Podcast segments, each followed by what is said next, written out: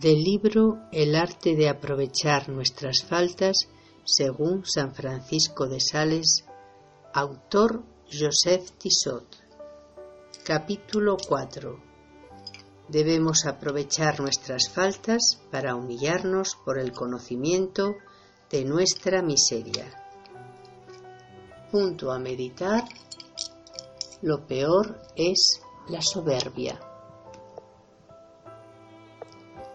Señalemos bien que la doctrina de nuestro santo, como la de otros doctores, no se refiere solamente a las faltas leves.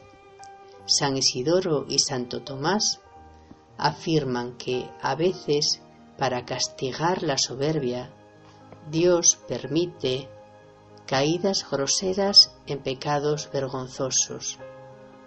Estos pecados dicen ambos doctores, son menos graves que la soberbia. Y la misericordia divina se sirve de ellos para espantar, despertar y reducir al alma orgullosa. Ut per anc humiliatus a confusione exurgat, para que, humillada con esto, se levante de su confusión de la misma manera que un hábil médico añade, con el fin de curar una enfermedad más grave, permite en un enfermo los accesos de un mal más doloroso tal vez, pero menos peligroso. Luis Bellot ha escrito acertadamente a este propósito. Es una gracia concedida a la miseria del hombre el tener algún desliz.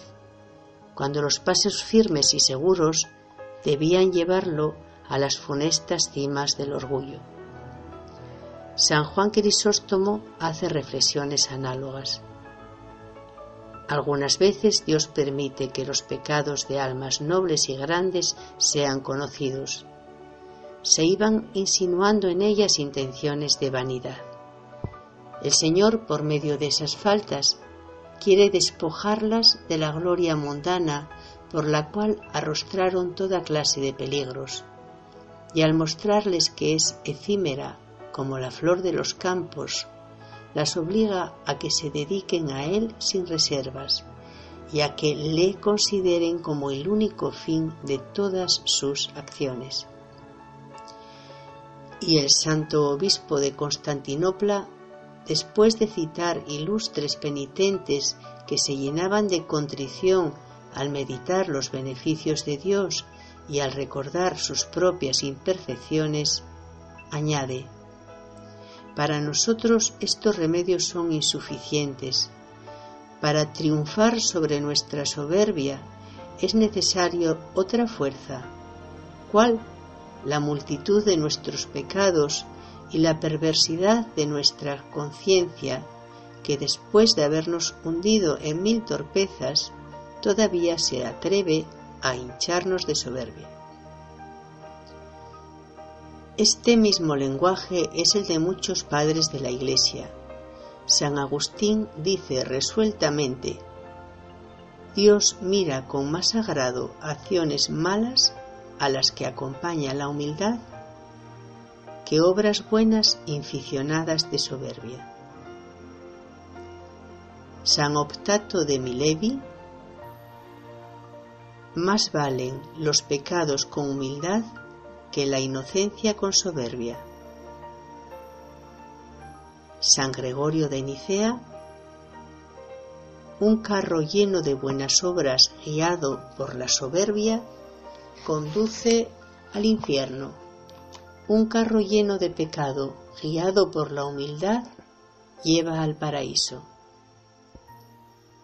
San Gregorio el Grande Sucede muchas veces que quien se ve cubierto de manchas delante de Dios está, sin embargo, ricamente engalanado con el vestido de una profunda humildad. San Bernardo termina así una magnífica apología de la virginidad y la humildad.